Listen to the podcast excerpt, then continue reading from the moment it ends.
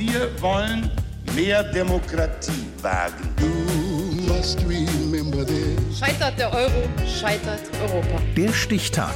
Die Chronik der ARD. 31. August 1997. Heute vor 25 Jahren kam Diana, Princess of Wales, mit ihrem Geliebten Dodi Al-Fayed bei einem Autounfall in Paris ums Leben. Birgit Sagemann. Um 0.28 Uhr geht der Notruf bei der Leitstelle in Paris ein. Unfall unter der Alma-Brücke mit Toten und Verletzten in einem Mercedes. Feuerwehrmann Xavier Gourmelon ist einer der ersten Helfer am Unfallort. Ihm ist nicht klar, wer die blonde Frau auf dem Rücksitz des völlig zerstörten Unfallwagens ist, die gerade wieder zu sich kommt und ihn benommen fragt, was passiert ist. Personne ne savait que c'était elle. C'était euh, une personne blonde qui reprenait conscience à ce moment-là et qui euh, me regarde et me dit, ben voilà, oh my God, happened?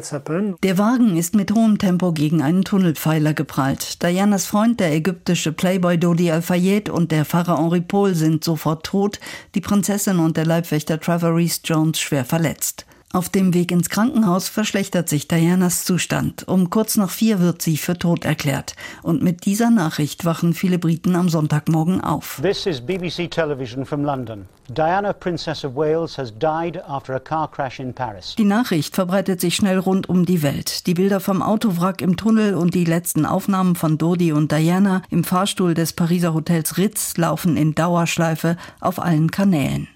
In Großbritannien tritt ein sichtlich geschockter Premierminister Tony Blair vor die Presse. Diana werde als Prinzessin des Volkes in Erinnerung bleiben. She was the people's princess and that's how she will remain in our hearts and in our memories forever. Vor dem Kensington Palast und dem Buckingham Palast versammeln sich Trauernde, legen Blumen, Karten und Briefe ab. Wildfremde liegen sich in den Armen und weinen. Tausende stehen Schlange, um sich in Kondolenzbücher einzutragen. She's someone that every young woman probably wanted to be.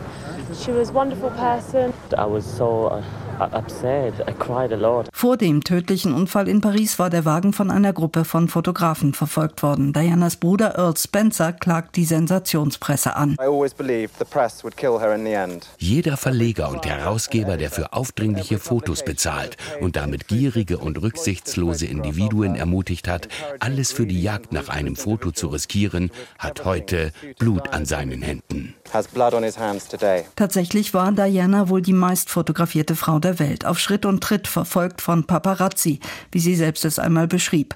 Autos, die ihr nachfuhren, Fotografen, die um sie herumsprangen und Fotos schossen, das war ihr Alltag. A normal day would be followed by four cars, come back to my car and find six freelance photographers jumping around me. Die Königin erreicht die Nachricht vom Tod ihrer Schwiegertochter im Sommerurlaub. Sie ist auf Schloss Balmoral zusammen mit Dianas Söhnen William und Harry. Sie entscheidet nicht sofort nach London zu reisen, doch je länger sie schweigt, desto lauter wird die Kritik.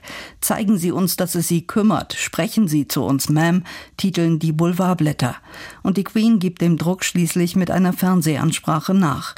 Diana sei eine außergewöhnliche Frau gewesen, die andere mit ihrer Wärme und Freundlichkeit inspiriert habe. She was an exceptional and gifted human being. She never lost her capacity to smile and laugh, nor to inspire others with her warmth and kindness. Verschwörungstheorien haben nach dem Tod der 36-jährigen Prinzessin Hochkonjunktur. Diana sei schwanger und der Unfall in Wirklichkeit ein Auftragsmord gewesen, veranlasst vom Königshaus. Die offizielle britische Untersuchungskommission kommt nach drei Jahren zu einem wesentlich profaneren Ergebnis, genau wie vor ihr die Pariser Polizei. Diana und Dodi waren nicht angeschnallt, ihr Fahrer Henri Paul betrunken und fuhr viel zu schnell. Diana starb bei einem Autounfall, heute vor 25 Jahren. Der Stichtag. Die Chronik von ARD und Deutschlandfunk Kultur. Produziert von Radio Bremen.